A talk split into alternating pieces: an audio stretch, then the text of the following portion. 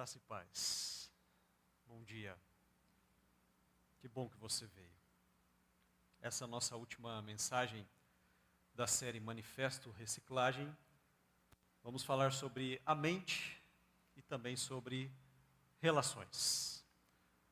Como você se define? O que pensa a respeito de si mesmo, si mesma, sendo redundante? Sobre a sua inteligência, a sua aparência, a sua importância na comunidade, na sua família, na sociedade. Ah, você se conhece bem? Quem é você? Imagine comigo que nós estamos em uma entrevista de emprego, o emprego dos seus sonhos. Sabe aquele assim, observar a direção do vento nas Ilhas Maldivas e vão te pagar para isso. É comentarista da Netflix, você só vai assistir série. Aquilo que você gosta de fazer. E nesse momento essa vaga se afunilou a dois candidatos, você e uma pessoa. O entrevistador te diz o seguinte: olha, em 10 segundos, cite as suas cinco melhores qualidades. Você se conhece bem e teria facilidade para fazer isso? Ou você talvez iria até travar, teria dificuldades?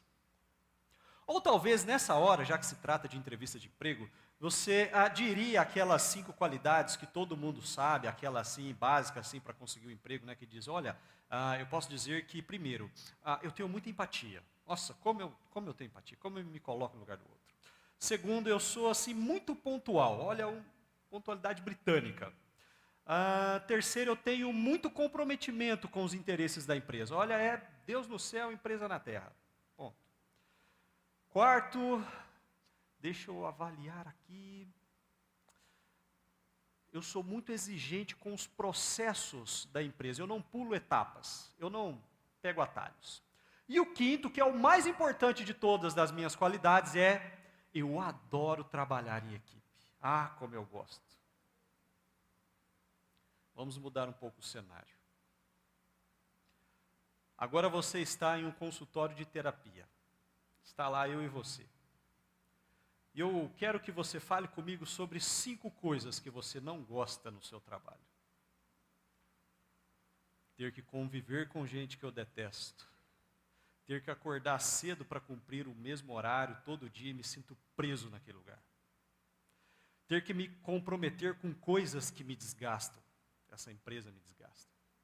Seguir um processo de negócio que na maioria das vezes não faz sentido, o processo está engessado e o quinto e o principal deles, eu detesto trabalhar em equipe. Se eu pudesse, eu faria tudo sozinho, sem ninguém me enchendo aí as paciências. E aí eu te pergunto: quem é você? O candidato da entrevista ou o paciente da terapia? Porque se a sua resposta foi o paciente da terapia, eu vou te dizer que você não está sozinho nessa parada. O site Tua Carreira divulgou essa matéria sobre os cinco sinais que indicam que você não gosta do seu emprego, coisas que estão te desgastando, como irritação que você já tem é, no final do domingo, ficar se queixando pelo seu trabalho, dificuldades de se concentrar. Talvez ultimamente você tenha aumentado os seus vícios, como consumo de doces, e você está consumindo mais doces, você não se sente mais animado para desempenhar aquele emprego como você estava, por exemplo, no dia da entrevista. E junto com essa matéria, eles divulgam uma pesquisa pela Gallup, que é um instituto que atua no mundo inteiro, e a Gallup, sondando trabalhadores em 200 países, concluiu que até 85% dos trabalhadores não gostam dos seus empregos. Já aqui no Brasil, no Mundo RH, fazendo uma parceria com aquele aplicativo SurveyMonkey, que empresas do mundo inteiro acessam pesquisas através dele. Trabalhadores entre 26 e 60 anos de idade que responderam essa pesquisa e eles concluíram que no Brasil até 90% dos brasileiros estão infelizes no trabalho. Você não está sozinho. Hoje nós estamos em um cenário do mercado de trabalho em que ao mesmo tempo nós temos uma mistura de quatro gerações trabalhando juntas.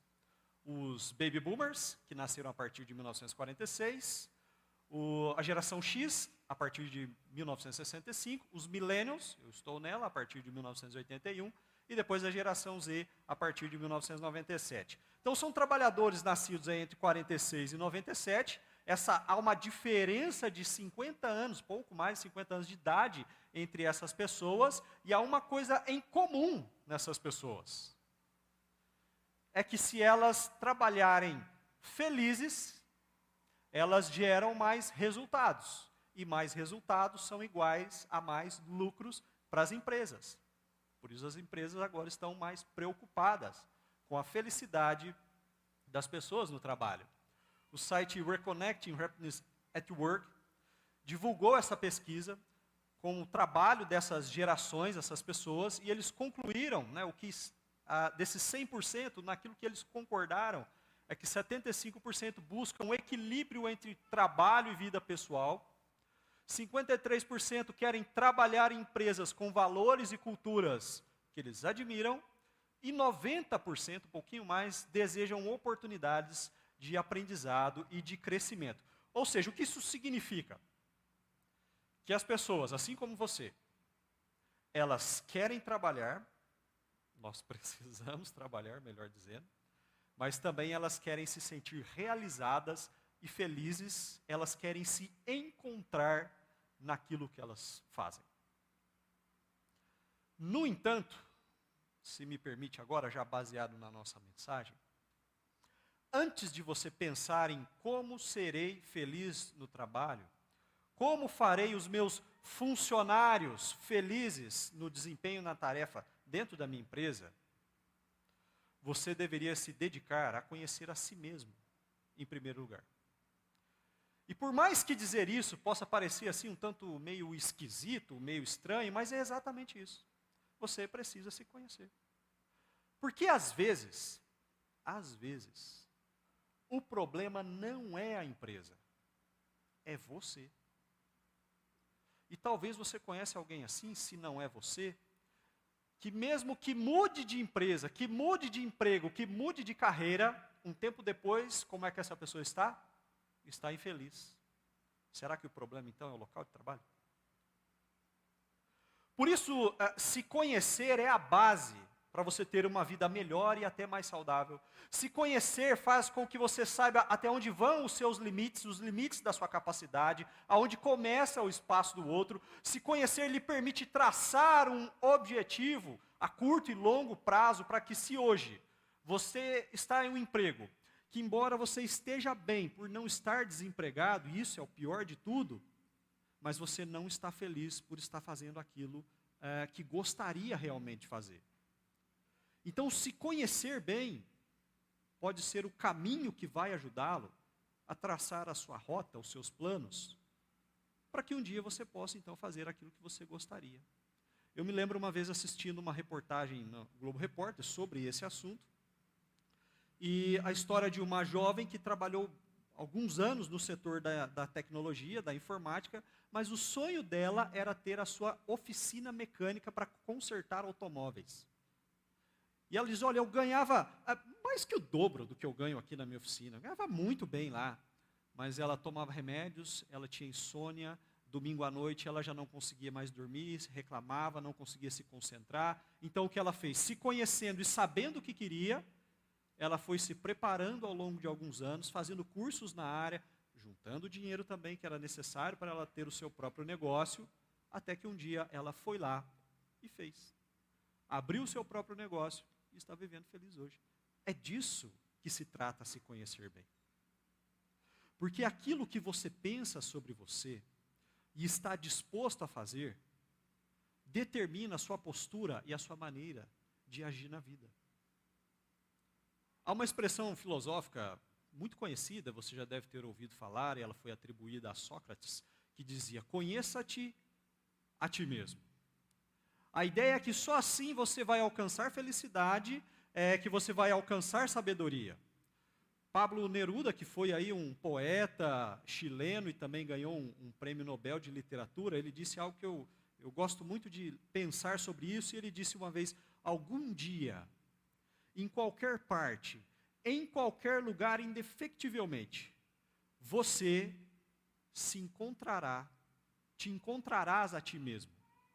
E nesta hora, nesta hora, só nesta hora, pode ser a melhor ou a pior hora da sua vida. Ou seja, em algum momento da sua vida, você vai ter que encarar a pessoa do espelho. E o que você pensa de si mesmo será a diferença entre vivi da maneira correta, acertei, errei, aprendi, fui feliz ou desperdicei os meus dias. Por se tratar, então, e falarmos de, de pensamentos, aí falando até de, de filosofia, na antiga Grécia, por exemplo, Aristóteles, filósofo grego, ele acreditava que o coração e não a mente era a sede da inteligência e das emoções. Já o cérebro, aonde funciona aí a nossa mente, ele já era assim mais frio. O cérebro é imóvel. Ele acreditava que o cérebro era como um resfriador do sangue que era aquecido calorosamente é, pelo coração. Hoje nós usamos o coração como figura de linguagem. Porque, na verdade, quem comanda os nossos sentimentos, quem divide as nossas opiniões e os nossos sentimentos, é o nosso cérebro. Por isso, nós podemos pensar que hoje o cérebro é o órgão principal do corpo humano. O que comanda todo o seu corpo, todo o seu sistema nervoso, é o cérebro que comanda as nossas ações voluntárias e involuntárias. Respiração, fome, sede. Tem gente que tem até um pouquinho mais de fome, mais de sede, mais calor, menos calor. Sua pressão arterial, tudo isso é direcionado por essa massa cinzenta, mais ou menos cinzenta, aí, aproximadamente de é, 1,3 kg. Algumas pessoas nisso representam até 2% do corpo. Esse órgão composto aí por 86 bilhões de neurônios que se comunicam a uma velocidade de centenas de quilômetros por segundo, fazem de você essa pessoa que você é. Os seus gostos, as suas vontades, as suas decisões, essa sua cabeça dura em não querer é, melhorar, mudar, estudar, aprender. Tudo isso faz de você quem você é hoje. E dentro desta ótica, dessa ideia dos pensamentos, eu quero convidar você aqui à luz ah, do, da nossa carta de estudos hoje, que é de Romanos, aliás, desta série de mensagens. E vamos tratar aqui de Romanos, no capítulo 12, alguns versículos escritos de Paulo.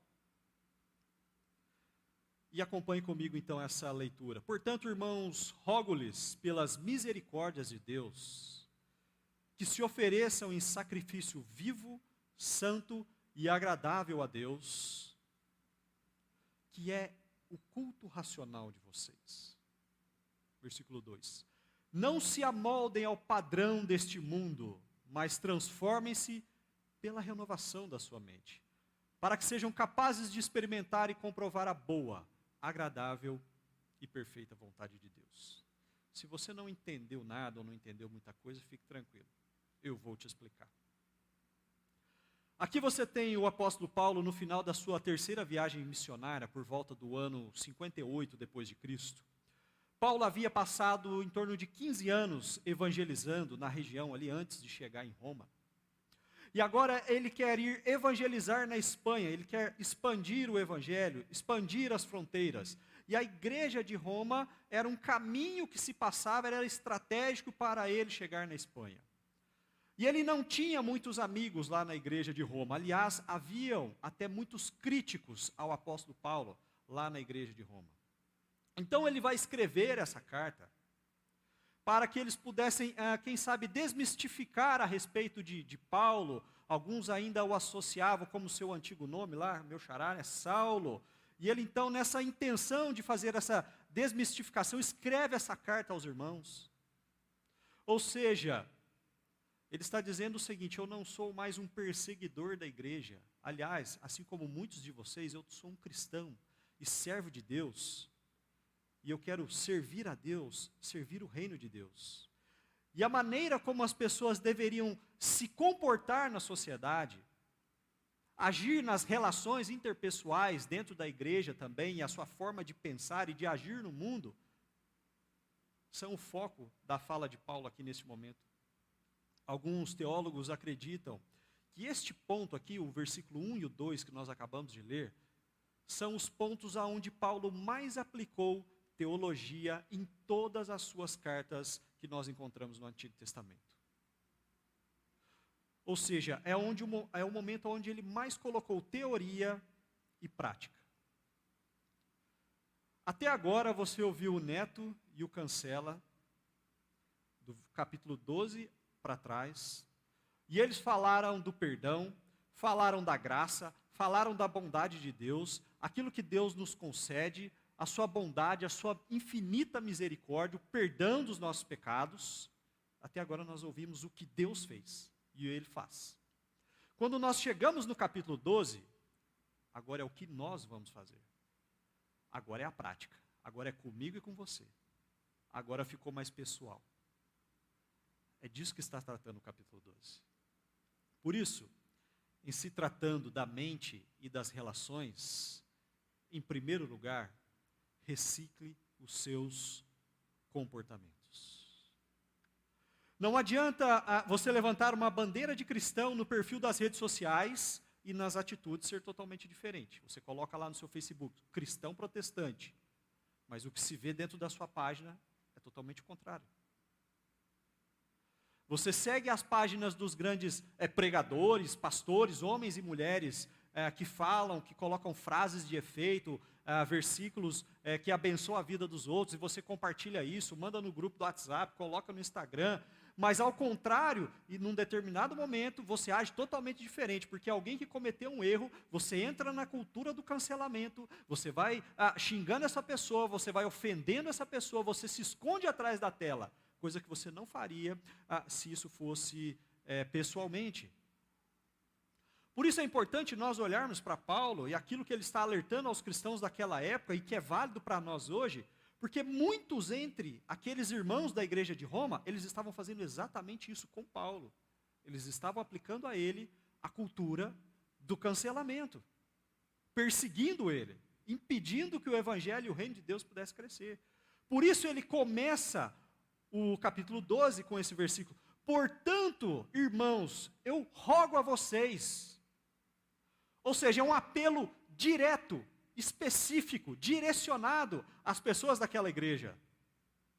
Porque na igreja de Roma, nós tínhamos uma mistura de pessoas ali. Havia muitos judeus, outro grupo de judeus convertidos ao cristianismo, e alguns irmãos que não eram judeus, os gentios, que também se converteram ao cristianismo. Então você tinha essa associação de pessoas frequentando aquela igreja. E aqueles judeus, os mais ortodoxos, os mais antigos, o que eles queriam? Eles queriam que todos seguissem as bases do judaísmo, e que são três pilares é, que constituem o judaísmo que precisam ser sempre observados. Primeiro, a circuncisão, depois, a dieta alimentar, e em terceiro, obedecer ao calendário sagrado, às festas, por exemplo. Enquanto Paulo chega pregando que não é mais isso, que a salvação não se dá mais por obediência em se seguir esses três pilares, ou seja, a salvação agora é pela graça de Jesus. Ele morreu na cruz, ele ressuscitou, ele pagou o preço pelos meu e o seu pecado, os nossos pecados e de todos, então nós somos salvos pela fé e não porque estamos obedecendo uma série de regras e cumprindo mandamentos apenas. E esse problema se torna tão grave dentro daquela igreja que começa a haver é, discussões, separações de famílias e de amizades e perseguição ao apóstolo Paulo. Por isso ele começa dizendo, irmãos, eu estou rogando a vocês. Ou seja, é, é um apelo profundo, usando essa figura de linguagem do coração, é um apelo apaixonado. É colocar é, sentimentos nas palavras. Você já fez isso? É diferente de interpretar do ponto de vista da lei. Porque a lei ela é específica, é determinante, é uma ordenança. A lei estabelece que todos nós devemos pagar os impostos. Dizem que há duas certezas na vida, né? A morte e os impostos. Então, ponto. Pague o imposto que lhe é devido. Né? O leão está aí esperando a sua declaração é, anual. Ponto. Diferente do que Paulo está fazendo aqui, ele está apelando para a consciência e para o coração. Olha, é, não é seguir esses três pilares é se oferecer a Deus. Se oferecer a Jesus para caminhar uma vida inteira com Ele, para se conhecer e conhecer melhor o seu Deus, para servir a Ele de todo o coração, de toda a boa vontade, e não como uma ordem, como uma lei.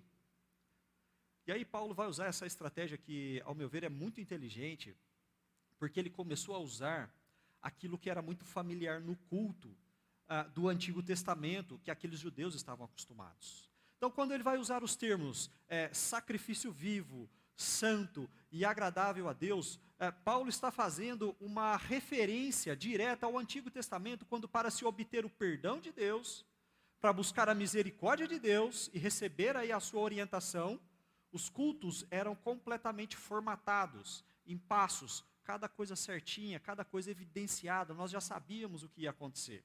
Então, por exemplo, ah, falamos sobre sacrifício. No culto, onde havia o sacrifício, um animal perfeito era colocado no altar, aqui onde está esse aparelho. Esse animal era sacrificado, cortado em partes, e ele era completamente queimado pelo fogo, e essa fumaça que subia, esse, esse, esse aroma, subia a Deus, entre aspas, que recebia isso como um aroma suave, agradável, perfeito, e aí então Deus derramava o perdão. Era assim que acontecia no Antigo Testamento. Hoje, para nós, isso é completamente é, incabível de pensar, né? mas que coisa estranha é essa? Mas era assim naquela época. E Paulo vem dizer o seguinte: olha, não é mais assim. Jesus foi o sacrifício.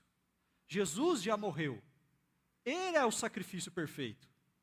E agora eu e você que vivamos aqui, nós também nos oferecemos a Deus como esse sacrifício agora vivo. Para nos relacionarmos com Deus, para conhecermos o teu amor, vivermos o seu amor e abençoar a vida das pessoas.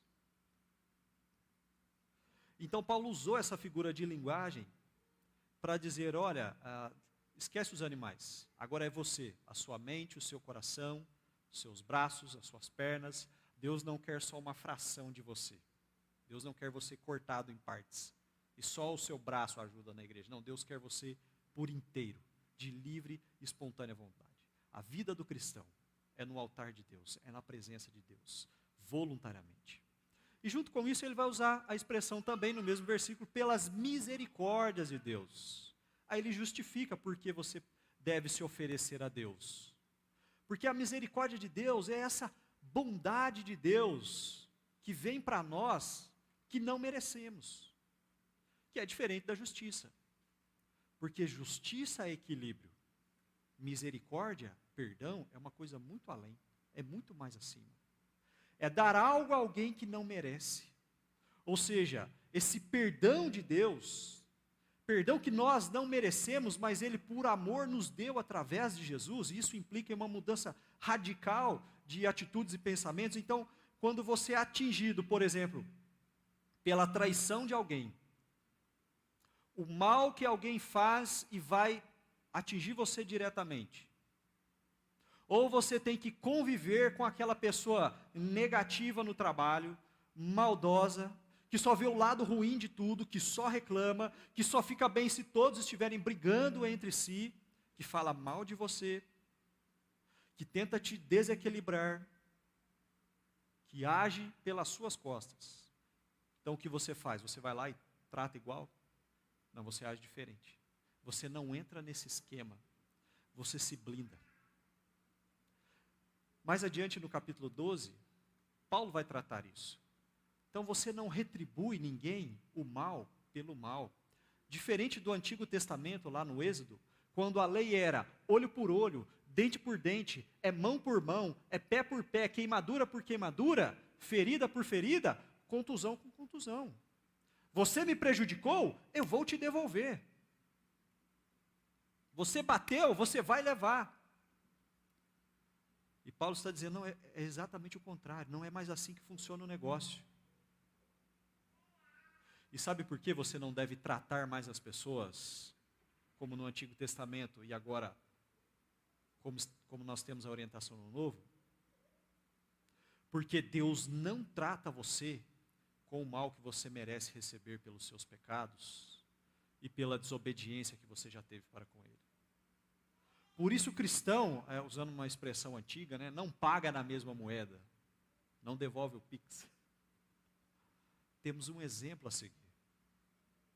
Você não paga o mal com o mal, você paga o mal com o bem, porque, embora pagar o mal com o bem, ajudar quem te feriu, quem te prejudicou, quem te traiu, quem te magoou, embora fazer isso não vá criar, eh, talvez não vá constranger a pessoa, talvez ela não seja impactada pela sua bondade, talvez ela não tenha uma crise de consciência pelo mal que ela fez e se arrependa e peça desculpa pelo erro que ela cometeu com você, e embora você fazer o bem e em contrapartida ela não se converter dos seus erros, é importante que você aprenda desde já que há algo muito maior que está acontecendo nessa situação e não é dentro daquela pessoa, é dentro de você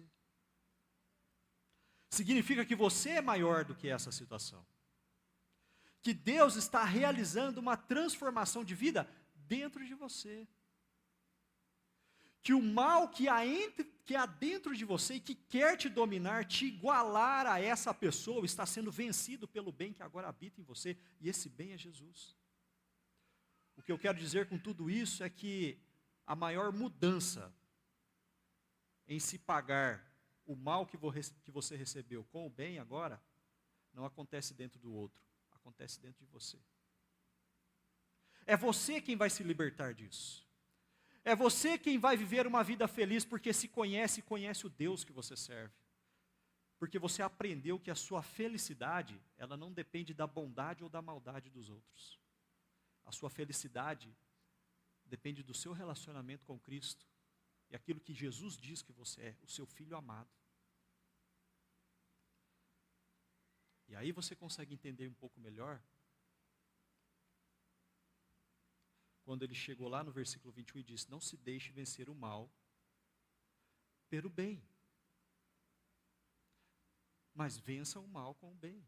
O que Jesus disse em Lucas, no capítulo 6, mas eu digo a vocês que estão me ouvindo: amem os seus inimigos, façam o bem aos que os odeiam, abençoem os que os amaldiçoem, orem por aqueles que os maltratam.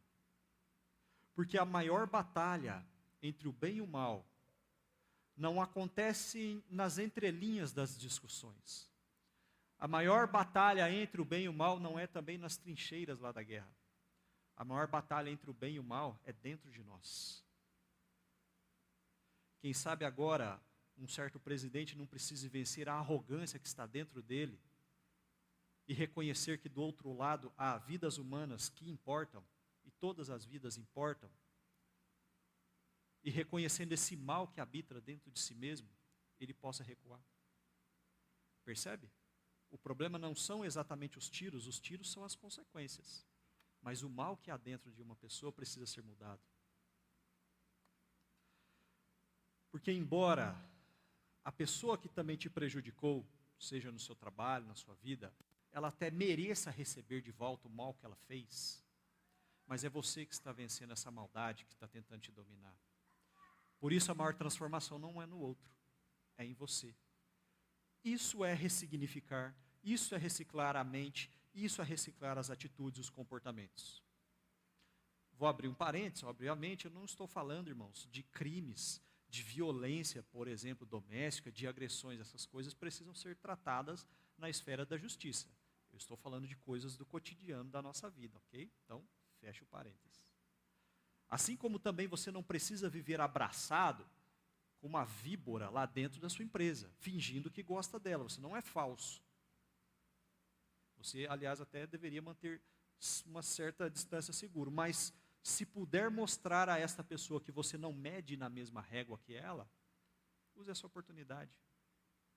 Porque nessa hora, Deus está tratando dentro de você o mal que quer te dominar todo dia. Todo dia. Todos nós precisamos orar e ler a Bíblia todos os dias. Porque de ovelha e lobo, todos nós temos um pouco. Todos nós temos. Logicamente, vir aqui e dizer tudo isso pode parecer assim um pouco filosófico, quem sabe até bonito, amigável, poético, uh, mas no calor das emoções, a hora que a bomba explode dentro de você e a razão está do seu lado, você quer descarregar a sua raiva. Você quer que aquela pessoa sinta o peso das suas atitudes.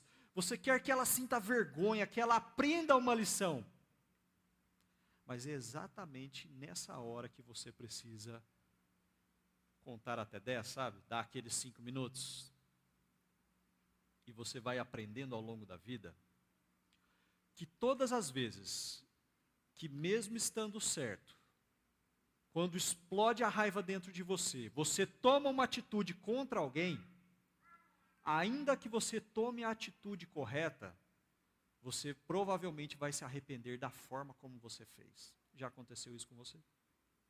Olha, eu realmente eu, eu, eu tenho a razão do meu lado, mas eu não deveria ter explodido como você, como eu fiz.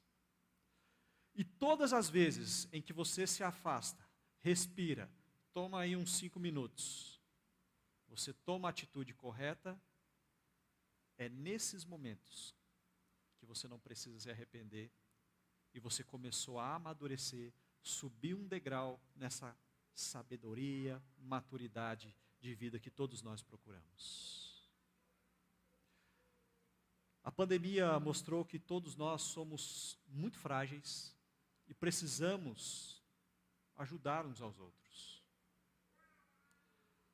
Mas as lições que nós aprendemos nessa hora é que nós precisamos sim ter empatia nos relacionamentos, entender o lado do outro antes de tomar é, atitudes.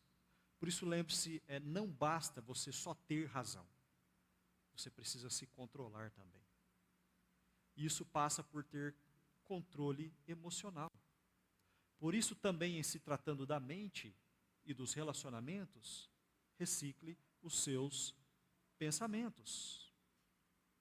Uma pesquisa realizada pela empresa Dove concluiu que até 84% das brasileiras usam filtro para mudar a própria imagem quando vão postar fotos nas redes sociais. Isso deve nos acender um alerta, porque nós estamos falando de mulheres, de jovens a partir de 13 anos de idade, e eu fico pensando, será que essas crianças ainda, elas têm maturidade suficiente para entender que isso não define o que elas são? E embora essa pesquisa trate somente de mulheres, eu imagino que os homens também não estejam tão distantes dessa realidade. Porque o medo de parecer feio nas redes sociais ou não ser aceito pelo ciclo de amizades, como por exemplo lá na escola, é, de convívio da sociedade, de não, de não atrair a atenção de uma determinada é, pessoa, tem levado adolescentes e mulheres a dedicar bastante tempo modificando as suas fotos para então postar nos aplicativos aí de mídias sociais. E aí você pode pensar comigo, mas Saulo, que bobagem. É só uma foto. Ok. E quem é que não quer parecer mais bonito no Instagram? Quem é que não quer é, receber algumas curtidas? Quem é que não gosta de um elogio? Todo mundo. Mas se você acha que isso para aí, isso só é a ponta de um problema muito maior sobre aceitação, autoestima e até depressão. Uma pesquisa feita pela Sociedade Brasileira de, de Dermatologia na regional do estado de São Paulo concluiu que nos dois últimos anos, 2020 e 2021, houve um aumento de até 390% em procedimentos não cirúrgicos. O jornal da USP divulgou já em se tratando de procedimentos agora estéticos cirúrgicos, nós temos um aumento de até 140%.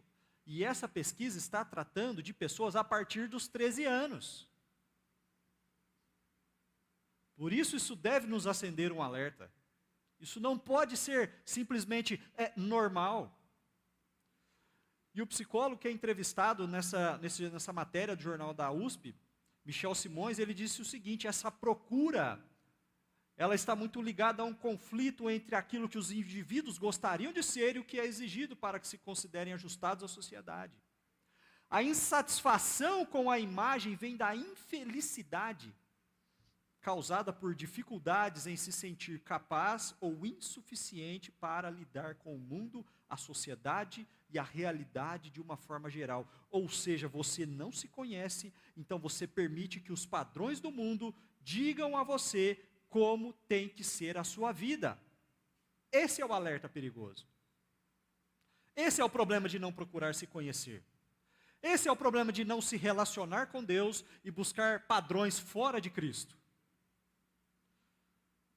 E nessa mesma direção, um grande filósofo, sociólogo, que ficou conhecido como Bauman, ele disse sobre essa atual geração, a geração mais tecnologicamente equipada da história humana é aquela mais assombrada por sentimentos de insegurança e de desamparo.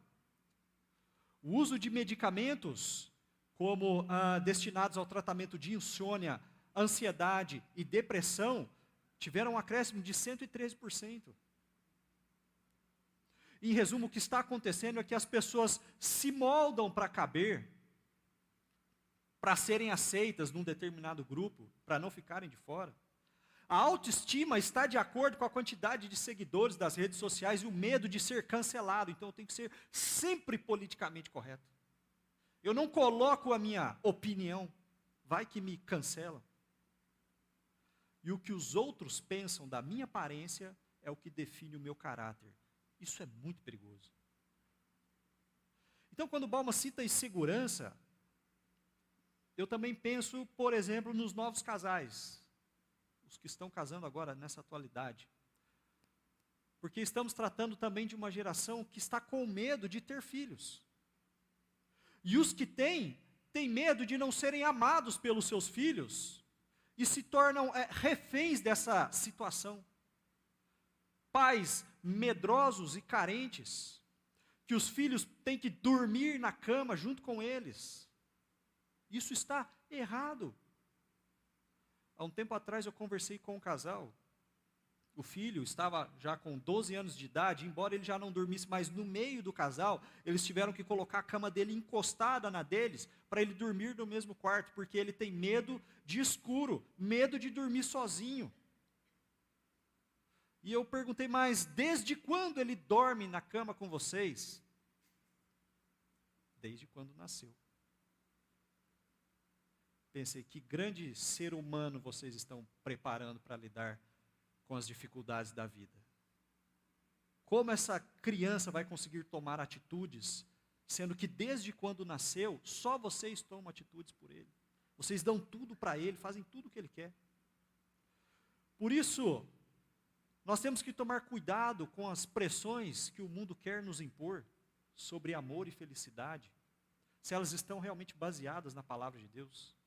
Você tem que estar bonito o tempo todo, tem que estar por dentro do que acontece no mundo, na política, na vida das celebridades. Você tem que ser é, um, um, profissional de alta performance o tempo todo, senão a empresa vai te mandar embora. Você tem que ser a melhor mãe, o melhor pai, o melhor filho do mundo, e na intenção de agradar todo mundo, de caber para atender os padrões dessa sociedade, você acabou se tornando uma pessoa emocionalmente abalada. E aí chega um momento que isso começa a cobrar dentro de você. Chega um momento que isso começa a te machucar por dentro, porque isso moldou o seu comportamento e você não é essa pessoa. Aí isso começa a te provocar uma inquietação. Você tenta focar no aqui e agora, mas você não consegue. Eu estou falando aqui, você está brigando dentro da sua cabeça, porque você quer prestar atenção no que eu estou falando e o seu, a sua mente está te levando para outro lado. Você já está pensando na segunda-feira, as suas mãos estão agitadas, as suas pernas não param de balançar, a sua respiração está acelerada, o seu coração dá umas palpitadas aí no meio do dia, você anda numa irritação, cometendo grosserias, coisas que você não fazia antes, você faz agora, e me corrija se eu estiver errado, você ultimamente anda num cansaço físico e mental que você nunca teve antes. Eu estou certo ou estou errado? E por não saber lidar com tudo isso, o que você faz? Você vai para as mídias sociais, tentar se distrair. Aí você fica é, vendo as postagens das vida, da vida dos outros, as celebridades, por exemplo, que não tem nada a ver com a sua vida. e fica pensando: nossa, como são felizes e eu não. E aí você esquece de corrigir os problemas que tem lá dentro da sua casa, esquece os seus familiares, esquece de se dedicar um tempo a si mesma, ficando um pouco só, concentrando na sua respiração, buscando a palavra de Deus, lendo um salmo, adorando a Deus, cantando uma canção de louvor a Deus, orando a Deus, tirando um tempo até para dormir mais cedo, para tirar um cochilo, quem sabe no momento que você tenha no meio do dia. Entenda que durante o nosso tempo acordado, até 50% desse tempo, é o nosso cérebro tentando nos distrair. Isso já é inerente a todos nós. Mas aí você não ora, você não lê a Bíblia, você não conversa com pessoas que têm Jesus como referência de vida. Então você começa a se perder nas atitudes. E chega a pensar, nossa, por que, que eu estou agindo assim? Eu não era assim, eu não fazia assim, eu não respondia assim, eu não falava assim. Por que, que isso está acontecendo comigo agora? Então você precisa ir de encontro àquilo que o apóstolo Paulo está dizendo. Não se amoldem aos padrões, ao padrão deste mundo, mas transformem-se pela renovação da sua mente. Numa tradução mais literal do grego que ele escreveu ali, não entre nesse esquema. Não se ajuste para caber dentro deste padrão de sociedade. Você é muito mais que isso. Ok, Saulo, então o que eu devo fazer? Me diz aí. Eu te digo. É hora de se acalmar. É hora de desligar o celular um pouquinho. Você não vai resolver todos os seus problemas de uma única vez, muito menos os dos outros que você quer ajudar. Foque em uma coisa, resolva, passe para a próxima. Mas principalmente, todos os dias, tire um tempo para orar a Deus, ficar em silêncio, ler a Bíblia, cantar uma canção. E não negocie isso. Não negocie esse tempo. Tenha ele como determinante na sua vida.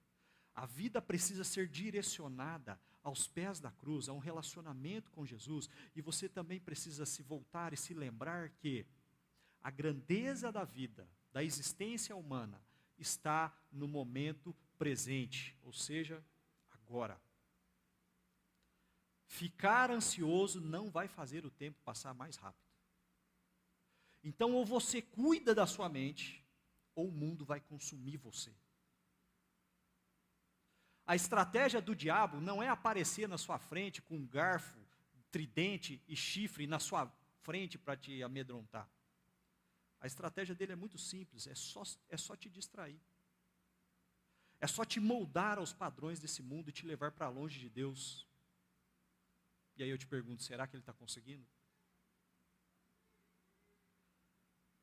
E Paulo continua, mas transforme-se pela renovação da sua mente. É a sequência é, lógica do que estamos dizendo. A sua mente precisa ser dirigida por Deus e não pelos outros. Você, obviamente, meus irmãos e minhas irmãs, você é livre para escolher e para vestir a roupa com que você se sente bem. Para usar a maquiagem que você gosta. É lógico, e você deve fazer isso, eu apoio que você faça isso aquela roupa que você se identifica melhor, mas entenda que não é isso que define você. Não é isso que define as suas atitudes, os seus pensamentos.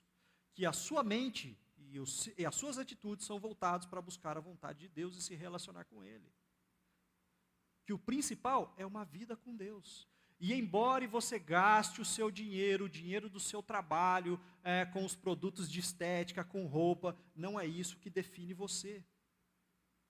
Mas se é a moda, se são as celebridades, se são os influencers, aqueles que cancelam todo mundo, são eles que ditam as regras da sua vida, eu acho que você deveria parar um pouco e pensar e reavaliar. Aonde foi que você desviou a sua atenção? Por isso não importa se você tem tatuagem, piercing na língua, piercing na testa, isso tanto faz. É você que se identifica com isso, escolhe isso, é você que trabalhou para pagar. Aliás, diga-se de passagem, abre um parênteses, a não ser que alguém comece a pagar os seus boletos, aí você permite que essa pessoa comece a dar opinião na sua vida. Né? Mas até lá, se isso não acontecer, é você que manda. Fecha o parênteses. Enfim. Reciclando a sua mente, não aceite que os padrões que são impostos por pessoas que não buscam a Deus definam as suas atitudes, o seu jeito de pensar. A nossa referência, o nosso estilo de vida é Jesus. É Ele quem nos oferece uma vida cheia de graça, de paz e certeza. E não importa o que vai acontecer na sociedade lá fora, nós estamos seguros na palavra de Jesus. Não, não é você quem se segura em Jesus, é Ele quem te segura. E eu encerro aqui, te desafiando a olhar mais para Cristo e menos para os padrões do mundo lá fora. Eu te desafio nessa semana, nas situações que vierem até você no seu trabalho, na sua casa, quando você for tomar decisões, que não tome decisões embalado pela raiva, ainda que você tenha razão. Que você busque Jesus antes de tomar decisões. Peça calma, peça sabedoria para agir corretamente. E que ao fazer isso, principalmente as pessoas que já tentaram te prejudicar ou talvez ainda estejam tentando, possam perceber Jesus na sua vida. E deixo aqui com você para refletir e praticar. Tenho buscado me conhecer e me relacionar com Cristo todos os dias. Não negocie isso, faça isso. Tenho retribuído as pessoas baseado no meu julgamento ou no amor de Cristo. Como é que você tem devolvido as ações que vêm até você? Terceiro, eu tenho, influenci... eu tenho sido influenciado pelos padrões de quem não segue a Cristo. Quem é que está ditando as regras dentro da sua consciência? Avalie isso. Porque se você está afastado de Cristo, existe outro alguém direcionando você nas suas atitudes. Pense bem sobre isso. Deus abençoe a sua vida. Feche seus olhos, deixa eu orar por você. Pai amado, nós te damos graças, porque mais uma vez o Senhor nos dá a oportunidade de estarmos aqui juntos e te adorarmos, ouvirmos a tua palavra, bendizermos o teu nome. Obrigado por estes momentos, ó Deus. Pai amado, que o Senhor tenha sempre a voz ativa dentro de nós. Que seja sempre a sua voz a dirigir os nossos pensamentos, os nossos sentimentos, as nossas decisões, ó Pai. Que sejamos um bom exemplo a ser seguido de cidadãos do reino de Deus aqui nessa terra, Deus. Que venhamos a dar um bom exemplo de amor e de compaixão e de ajuda, inclusive até com aqueles que tentam nos ferir, porque servimos ao Senhor, ó Deus. Porque o Senhor não nos trata da maneira como nós merecemos, devido aos nossos pecados. E que aqueles que ainda não experimentaram do seu amor, ó Deus, quem sabe através das nossas atitudes, possam experimentar e conhecer o Senhor, ó Deus. E saber que somos cidadãos do teu reino vivemos para a honra e glória do teu nome. Em nome de Jesus. Amém.